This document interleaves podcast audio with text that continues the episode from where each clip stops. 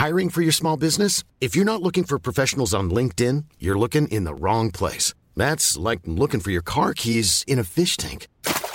LinkedIn helps you hire professionals you can't find anywhere else, even those who aren't actively searching for a new job but might be open to the perfect role. In a given month, over 70% of LinkedIn users don't even visit other leading job sites. So start looking in the right place. With LinkedIn, you can hire professionals like a professional. Post your free job on linkedin.com/people slash people today.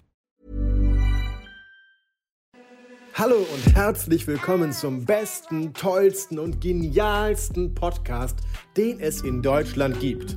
Willkommen zu Social Mixtape. Jede Woche haben wir hier ein Date zwischen zwei ziemlich bekannten Gästen eingefädelt. Die Gesprächsthemen bestimme aber wie immer ich, euer Lieblingsaufnahmeleiter Benedikt. Als Anregung dazu liegt ein Stapel Karten bereit. Also packt das Popcorn aus, legt die Beine hoch und spitzt die Ohren. Willkommen zurück. beim Social Mixtape Podcast. Ich finde auch schön, dass wir sagen, willkommen zurück. Ja, ne? Als würden wir das jede Woche hier moderieren. Das ist kein, kein Ding für uns. Nee. Es ist, genau, wir sitzen also für die, die diesen Podcast ja auch mitverfolgen, die wissen natürlich, dass hier jede Woche neue Gäste sitzen. Ähm, ich muss ehrlich sagen, ich habe noch gar keine Folge gehört. Ich, Ich weiß gar nicht, nicht. wie dieser Podcast eigentlich aufgebaut ist. Aber wir tun einfach mal so. Als wüssten wir das. Ja. haben wir schon gesagt. Okay, ähm, du machst ja auch Podcast, oder? Du Ja. hast einen sehr, sehr bekannten Podcast. Vielleicht können wir oder? erst mal sagen, wer hier so sitzt. Vor mir sitzt Fabian Grischkat. Stimmt, wir haben uns gar nicht Ja. vorgestellt. Wie unhöflich.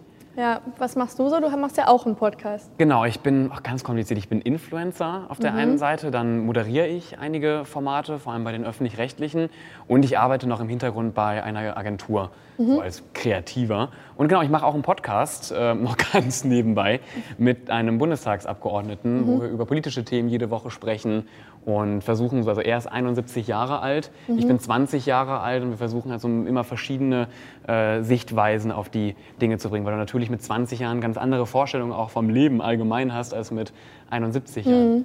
So, und wer sitzt vor mir? Hier sitzt Alexa Grassmann. Mhm. äh, ja, ich bin eher bekannt unter Alexas Earth, falls mich irgendwer kennt, vielleicht auch nicht. Ähm, ja, ich habe auch einen Podcast ähm, und genau da versuche ich, genau wie auf meinem Instagram-Kanal auch, so ein bisschen Geschlechterrollen, auch psychische ähm, Krankheiten zu entstigmatisieren und zu thematisieren und ein bisschen das anzusprechen, was mir selber eigentlich Scham bereiten würde, deswegen No Shame. Ja, Ja. genau, und das immer mit verschiedenen GästInnen. Ja, und ich glaube, das ist auch unser großer Punkt, bei dem wir uns überschneiden. Wir sprechen halt gerne über Tabuthemen. Mhm. Beziehungsweise, ich weiß nicht, wie es dir geht, aber ähm, ich spreche oft auch über ein Thema, von dem ich gar nicht weiß, dass es ein Tabuthema ist. Also mir ist es wichtig, über alles zu, zu reden. Und oft kommen Menschen und sagen, so, oh, da, da redet man aber jetzt nicht im Restaurant drüber. Ich denke, warum denn nicht? Also, ist doch, und ähm, gerade auch so was, was die Themen angeht, ähm, zum Beispiel LGBTQ, IA Plus Rights, ähm, feministische Themen, ich glaube, da haben wir die, die, Ja. die größten Überschneidungen. Aber weil wir auch beide ja damit auf jeden Fall zu tun haben, persönlich. Und wir haben hier so Fragen vor uns liegen. Was glaubst du das? Ich glaube nämlich, das ist der Grund, warum wir hier nämlich heute Ich glaub sitzen. auch. Äh, nicht nur, weil wir beide auch Podcasts machen, sondern, also ich kann es ja vorwegnehmen, ich bin bisexuell. Und Mhm. ich habe mich vor, ich weiß es gar nicht mehr, wie lange das her ist, zwei Monaten, das müssten so ein bis zwei Monate jetzt gewesen sein, habe ich mich geoutet. Frisch geoutet. Ganz frisch geoutet auch. Kleines Baby bei. Ja. Ich war ja, also ich war ja in meinem Freundeskreis und in meiner Familie war ich ja. Ja, ich wusste schon, es ja auch schon, Genau, und, und ähm, aber mal so wirklich öffentlich Hm. ähm, geoutet. Und ich bin mir bei, bei dir gar nicht mehr, gar nicht Bei mehr sicher. mir liegt das. genau- Los, label dich. Ja, ja ich bin queer. Und ich habe mich vor zwei, drei Jahren, glaube ich, öffentlich. Ich, hab, ich hatte keinen richtigen, so wie du, so einen Outing-Post. Ja. Aber ich habe es halt irgendwann mal erwähnt. So. Und dann hab, bin ich immer auf öffentlicher damit umgegangen. Aber ich hatte auch im privaten Kreis schon vorher mein Coming Out. Ja, irgendwo liegt hier eine Frage, wo es auch so um, Mhm. um Labels geht. Ähm, das heißt aber, also mit, mit, mit queer gibst du dir ja, also ich meine, bisexuell ist ja schon ein spezifischeres Mhm. Ähm, Label. Ich mag auch dieses, dieses Wort eigentlich nicht, sich, sich, sich labeln. Ja. Ähm, Aber das ist ja auch umstritten. Also Ja. müssten wir uns eigentlich im Jahr 2021, müssen wir uns da überhaupt noch solche ähm, Labels geben? Oder wäre es nicht eine perfekte Gesellschaft, in der man gar nicht mehr darauf achtet, was denn da? Mhm. Ich glaube, es wäre schön, Ja. wenn man das nicht mehr müsste, aber wir leben halt nicht in der Welt, wo man das nicht mehr muss, um Ja. halt auch einfach Menschen Sichtbarkeit zu geben und Sicherheit irgendwie mit einem Label und vor allem, um auch darauf aufmerksam zu machen, vor allem so die breite Masse, die jetzt nicht unbedingt sich in unseren Kreisen bewegt, dass es andere Lebensrealitäten gibt als die heteronormative ähm, Lebensrealität. Ja. Und deswegen sind Labels so wichtig, glaube ich, um, um einfach darauf aufmerksam zu machen. Ja, stimme ich dir, stimme ich dir vollkommen zu. Ähm, gerade auch was du, was du, was du ansprichst, wenn es ja so, ich höre auch oft, wenn es um den CSD zum Beispiel geht, Mhm. dass Leute sagen, ja, aber ihr wollt doch Normalität schaffen für dieses Thema. Warum habt ihr denn dann einen besonderen Tag? Das ist auch das gleiche Argument, was dann kommt, ja, warum gibt es denn einen Weltfrauentag, wo sich dann irgendwelche äh, beleidigten Männer beschweren, warum gibt es keinen, keinen Weltmännertag? Weil eben sowohl Frauen mit Männern immer noch nicht gleichgestellt sind. Vor allem, da kommt auch das Argument, ja, aber in Deutschland doch schon. Nein, nicht mal in Deutschland. Und das gleiche ja auch, wenn es um Bisexuelle, Homosexuelle, Transsexuelle, wir, wir haben einfach nicht den Komfort, den ähm, heterosexuelle Menschen auf dem Planeten haben. Deswegen finde ich es auch weiterhin wichtig, also man muss sich nicht labeln, aber man sollte auch niemanden angreifen und sagen so, ja, ich sehe das auch äh, als vollkommen überflüssig, muss Ja. man doch. Also nee, hat schon einen Grund, dass man das auch in 2021 Auf jeden Fall. macht. Sollen wir noch eine Frage hier ziehen? Ja, zieh doch mal eine. Also, hier steht inneres und äußeres Coming Out. Wie viel Zeit vergeht dazwischen? Also, Also bei mir war es tatsächlich, ist die Zeit gar nicht, ist es gar nicht so ein langer Zeitraum, weil ich mein inneres Coming Out, also dass ich erstmal vielleicht erklären, inneres Coming ich Out. wollte gerade sagen, viele wissen vielleicht gar nicht, was Ja. das ist. Inneres Coming Out ist, wenn ich mir halt selbstbewusst werde über meine sexuelle Orientierung. Mhm, Und au äußeres Coming Out ist dann eben andere darüber zu informieren und das halt auch nach außen zu tragen irgendwie. Ähm, was ja auch schon mal Heterosexuelle gar nicht, mehr, gar nicht machen müssen. Ne?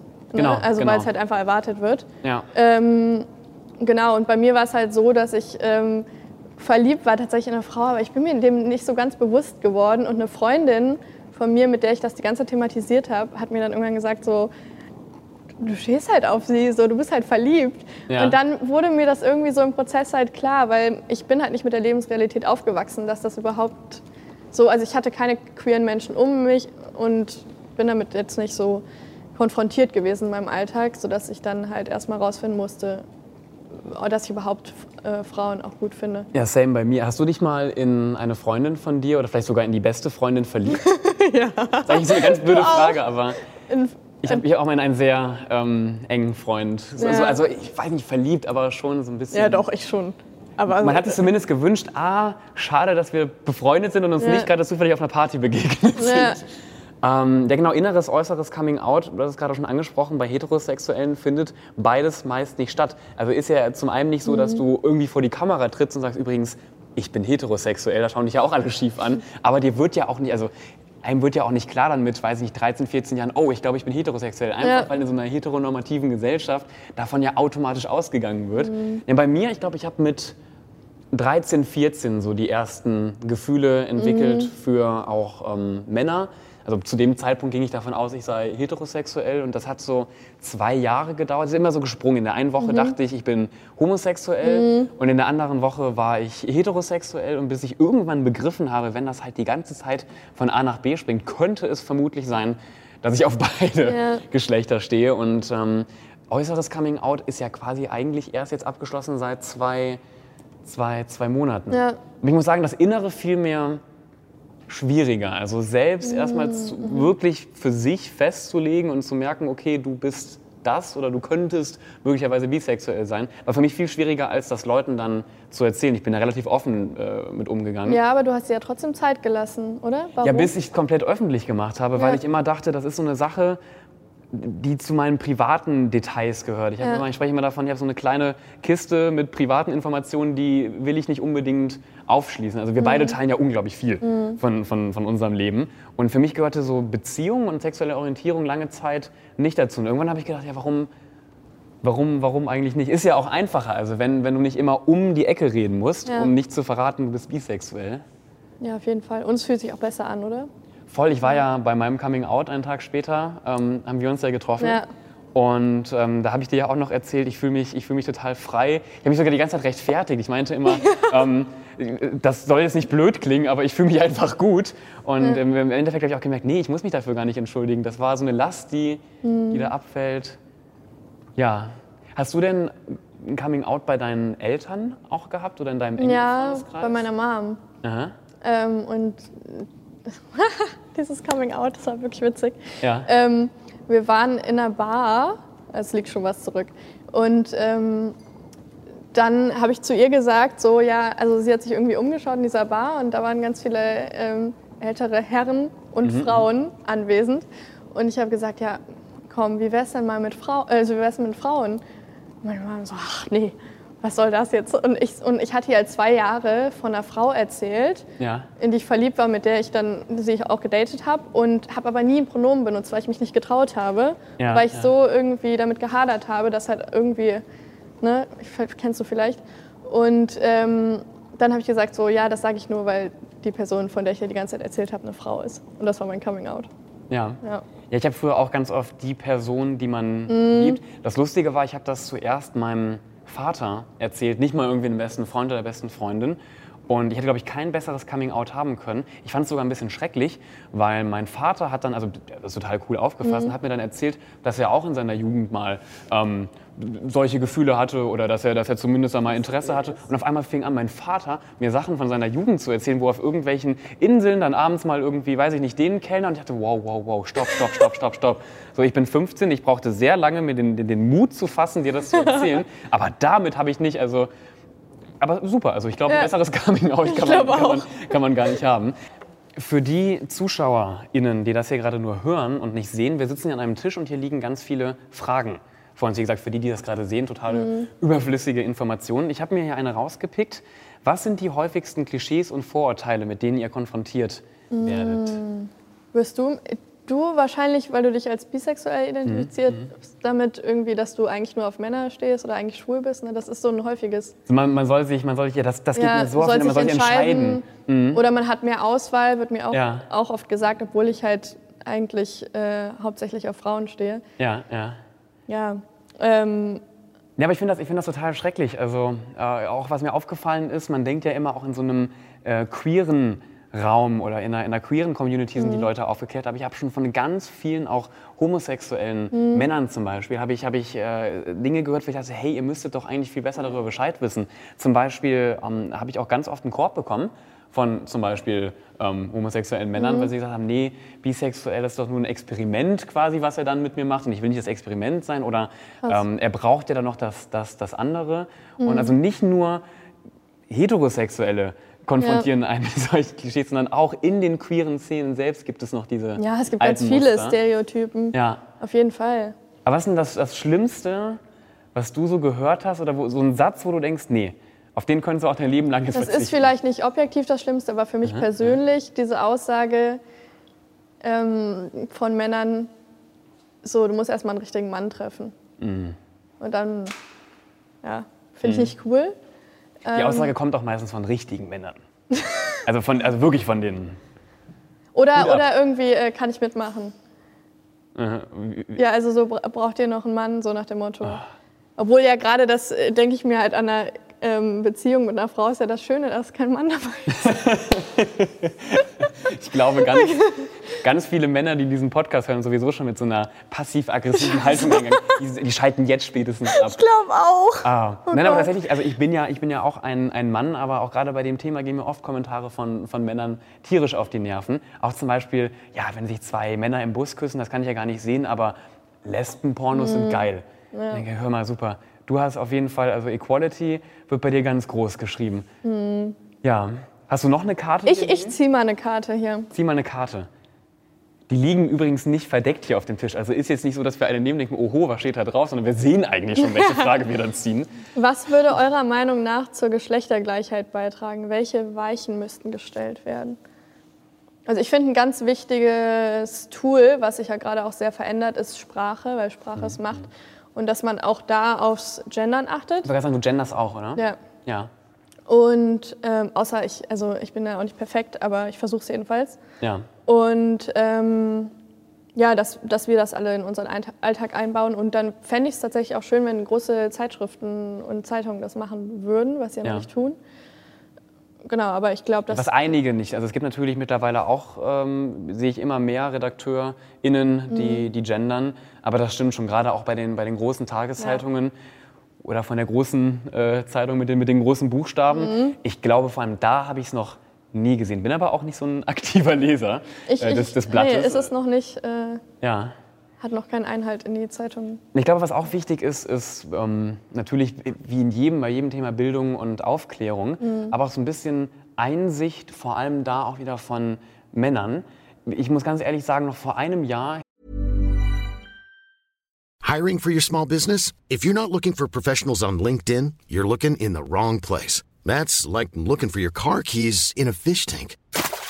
LinkedIn helps you hire professionals you can't find anywhere else, even those who aren't actively searching for a new job but might be open to the perfect role. In a given month, over 70% of LinkedIn users don't even visit other leading job sites. So start looking in the right place. With LinkedIn, you can hire professionals like a professional. Post your free job on linkedin.com/people slash people today.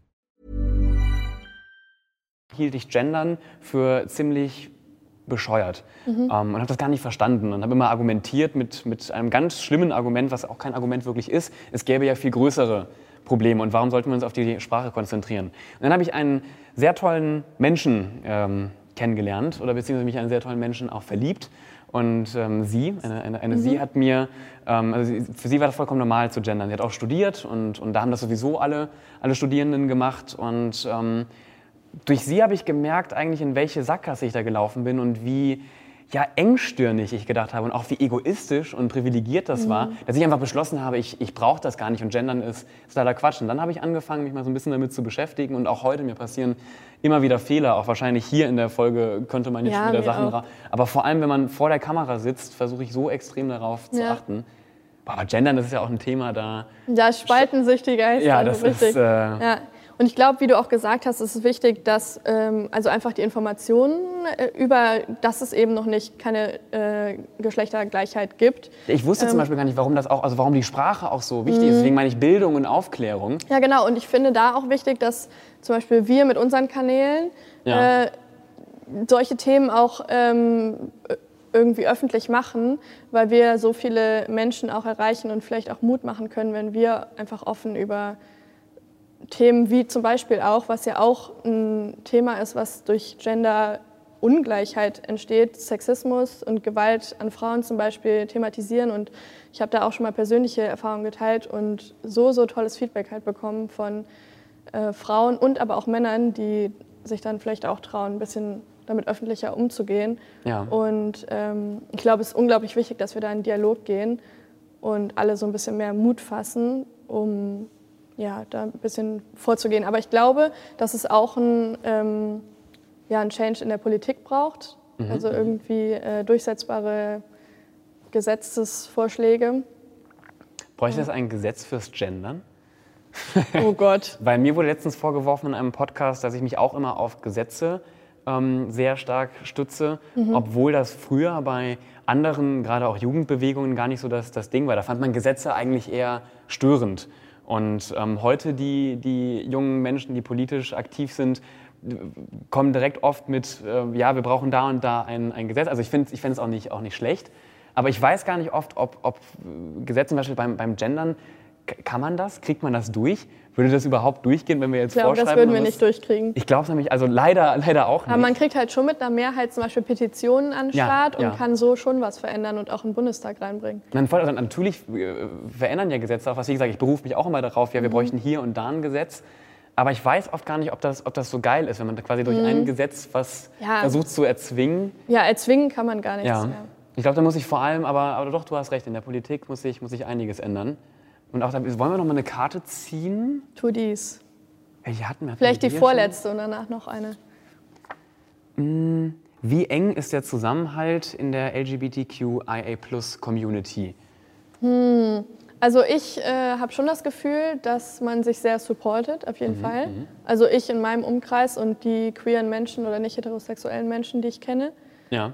Und ähm, ich glaube aber dieses Stereotyp, dass irgendwie jetzt alle dann irgendwie zusammen rumhängen und so. Das ist jetzt nicht so gegeben. Oder wie viele äh, nicht heterosexuelle Menschen hast du in deinem Umfeld? Boah, doch, ähm, einige, viele. Also gerade auch, mhm. ich bin jetzt nach Berlin gezogen ähm, ich weiß auch nicht, wie das, wie das äh, zustande gekommen ist, aber ich würde mal sagen, der Anteil von heterosexuellen Menschen liegt vielleicht bei 5% da in meinem mhm. Freundeskreis oder 10%. Also schon, ja, aber ich finde es auch schwierig. Es gibt ja nicht die eine Community, genau. die eine queere Community. Ja. Es gibt ja so viele, also das, das wäre auch, da wird ja keiner mehr durchblicken. So viele verschiedene Kreise und, mhm. und Gruppierungen und auch von Stadt zu Stadt dann unterschiedlich. Also ich kenne viele Gruppen dann hier in Köln und andere in ja. Berlin. Was mir aufgefallen ist, also ich weiß nicht, ob das auch eine sehr subjektive Erfahrung ist, aber die BerlinerInnen, ich finde, da ist oft so ein bisschen mehr Gossip. Also ja. In, in Köln Voll. sind irgendwie alle gut drauf und selbst wenn es mal mies läuft, dann trinkt man, dann trinkt man einen Kölsch und dann ja. ist morgen ist sowieso wieder Karneval und man hat alles vergessen. Ja. Und in Berlin, die sticheln sich oft so da rein. Also nicht, dass da der Zusammenhalt nicht da wäre, aber da ist schon viel viel Gossip und hier wird hinterm Rücken geredet und da. Also ich mag, ich mag die, die Kölner Community so ein bisschen, bisschen lieber, die ist so ein bisschen auch langweiliger in Anführungszeichen. Hier passiert nicht so viel. In Berlin, da ist jeden Tag Drama. Geil. Ich hoffe, es fühlt sich jetzt niemand angegriffen. Ich bekomme davon gar nicht so viel mit, aber gut. Ja.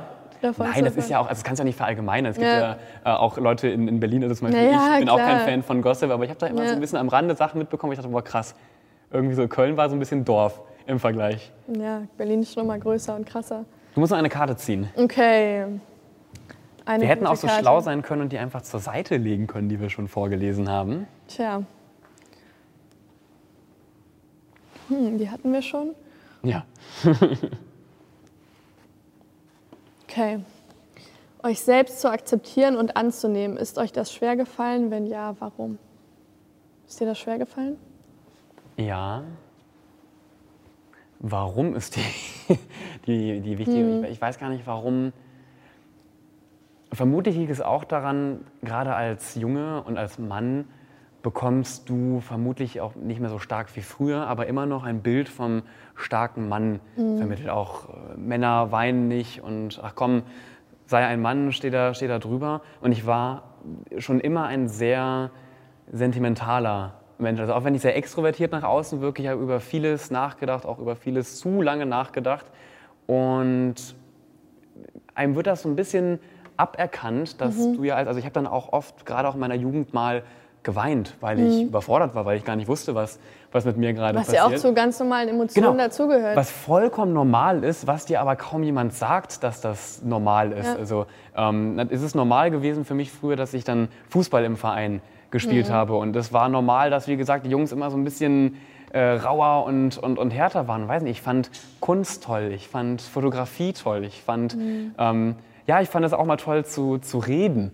Einfach über seine ja. Gefühle zu reden. Aber das, das wollten dann in meinem Umfeld die meisten Jungs irgendwie. Und das, das fiel mir schwer, dann nicht zu akzeptieren, dass das alles auch vollkommen normal ist. So, mhm. ich darf mal traurig sein. Ich muss nicht, nicht immer der, der, der ja. Starke sein. Ich habe letztens auch mit einem äh, Freund geredet und der kann sich nicht erinnern, wann er das letzte Mal geweint hat. Also er meint mindestens vor zehn Jahren. Ja.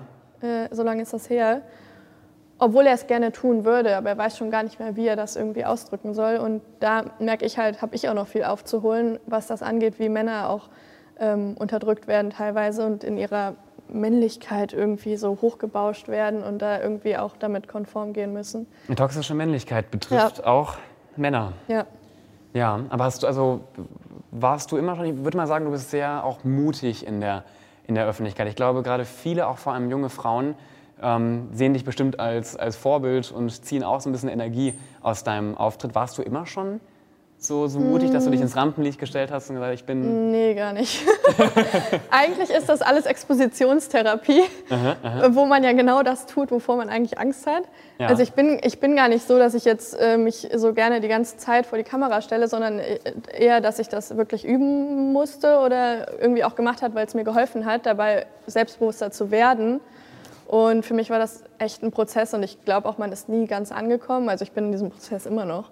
Also mich irgendwie selbst, ich, ich, bin jetzt nicht 100 Prozent, dass ich mich selbst akzeptiere und ich glaube, es ist auch menschlich und genau das aber zu akzeptieren, dass das nicht so ist, das hat mir geholfen und da, da habe ich irgendwie dran gearbeitet. Ja. Also zu akzeptieren zum Beispiel, dass ich gerade irgendwie traurig bin oder unsicher oder Zweifel habe oder es mir vielleicht auch schlecht geht, wenn ich ähm, negative Kritik bekomme oder irgendwie so Nachrichten, die mich angreifen. Und ja, genau, das ist eigentlich so der Prozess von meiner Selbstakzeptanz. Die Nachrichten, die dich angreifen, ist ein, ist ein gutes Stichwort. Bekommst mhm. du viel negatives Feedback? Also zum Beispiel bei meinem Coming Out, das habe ich auch schon mal in einem anderen Podcast erzählt, mhm. habe ich erst mal zehn Minuten lang nicht auf mein Handy geguckt, weil ich so doch ein bisschen Panik hatte, was ja. jetzt da auf mich zukommt. Und es war am Ende 99 Prozent wirklich mhm. vollkommen, vollkommen positiv.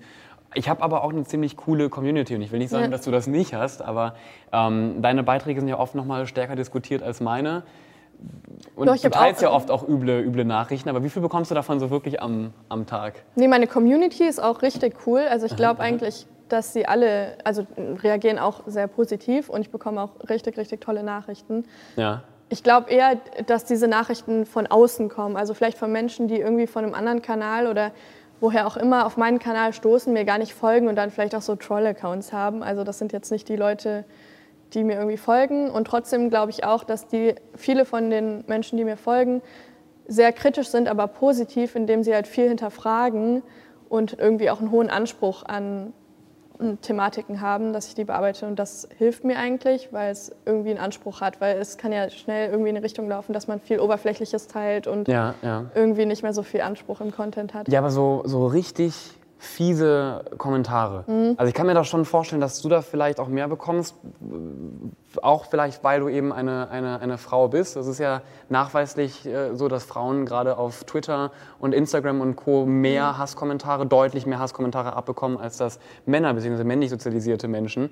Kriegst du da auch mal wirklich so richtig ekelhaft? Also ich will ja nicht, dass du jetzt irgendwelche Kommentare ausweist. Wir müssen das nicht hier, hier vorlesen, aber... Ja, doch, habe ich schon bekommen. Ja. Das hat mich schon teilweise auch ähm, echt fertig gemacht, sodass ich dann irgendwie ja. dachte, so ich mache jetzt eine Woche Pause oder zwei Wochen, wo es mal irgendwie ganz viel war auf einen Schlag, aber also mittlerweile ist das okay, nur ich glaube auch, dass einfach, wenn man in der Öffentlichkeit steht, so wie du es ja auch tust, dass ganz viele, glaube ich, glauben, dass man ihre Meinung teilen müssen, aber es sind ja so viele Menschen, die das glauben, dass man ja, man kann ja nicht jede Meinung vertreten, sondern man hat halt seine eigene und man kann dem nicht entsprechen. Und ich glaube, das muss man sich einfach in, in, irgendwie ins Gedächtnis rufen. Ja, du kannst nicht jedem gerecht werden. Genau. Und das sollte man, glaube ich, auch gar nicht. Also den Anspruch muss man gar nicht haben. Und ich glaube, es wird immer Personen geben, die das nicht cool finden, was du machst. Aber solange du halt selber damit irgendwie im Reinen bist, das ist, glaube ich, das Wichtige. Ja, ja. wo ich gerade, ich sehe nochmal diese Karte, wo hier Klischees drauf stand.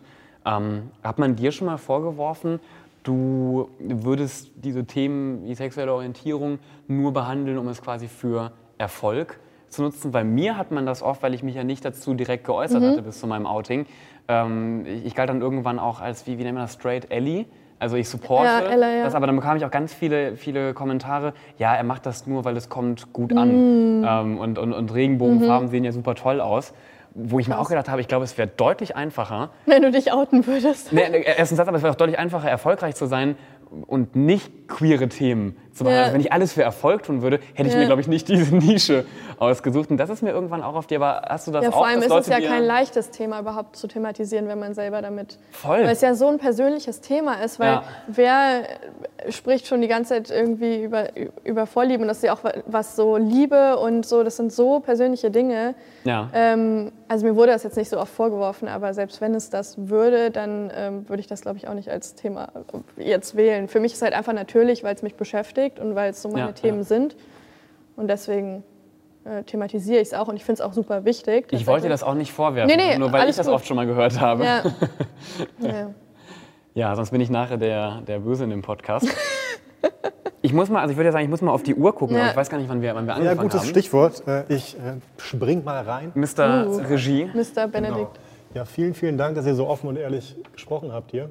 Ich saß drin auf der Couch, habe mich eingekuschelt und euren Stimmen gelauscht. Ach schön. Nee, aber Spaß beiseite, es ist ja ein super, super wichtiges und äh, ernstes Thema, mhm. über das ihr geredet habt. Und ich finde es immer wieder spannend, wie viel man denkt zu wissen ja. und wie viel man dann noch lernen kann von zum Beispiel Leuten wie euch, die so super offen im Podcast darüber sprechen.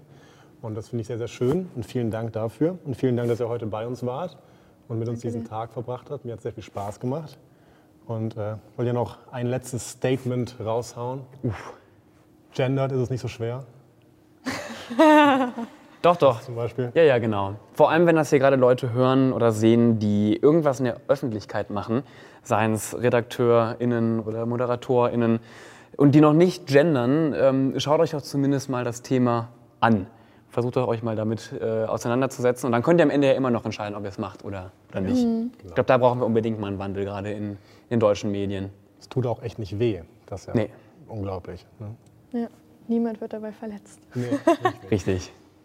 Ja, ähm, ja ich würde gerne irgendwie ein bisschen Mut mitgeben, weil ich mich irgendwie, mich das total befreit hat, so zu mir zu stehen und einfach das auch öffentlich zu machen. Das muss niemand machen, also wenn ihr euch damit nicht wohlfühlt, dann tut's nicht.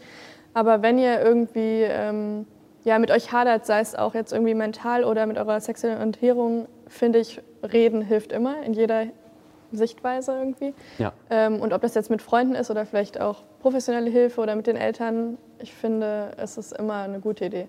Und deswegen, ähm, ja, seid ihr selbst und steht zu euch. Ja, da kann ich nicht mehr viel äh, anfügen. Deswegen würde ich sagen, es hat mir sehr viel Spaß gemacht. Bis zum nächsten Mal. Ich freue mich, euch wiederzusehen. Irgendwann, wo auch immer. Ja, wir uns auch. Ja, Bis in dann. Köln. Ciao. Köln, Bis dann. Das war's mit unserem Podcast Social Mixtape.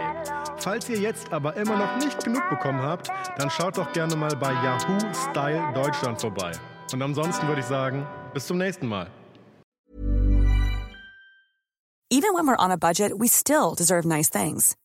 Quince is a place to scoop up stunning high-end goods for 50 to 80% less than similar brands. They have buttery soft cashmere sweaters starting at $50, luxurious Italian leather bags, and so much more. Plus, Quince only works with factories that use safe, ethical, and responsible manufacturing. Get the high-end goods you'll love without the high price tag with Quince. Go to quince.com slash style for free shipping and 365-day returns.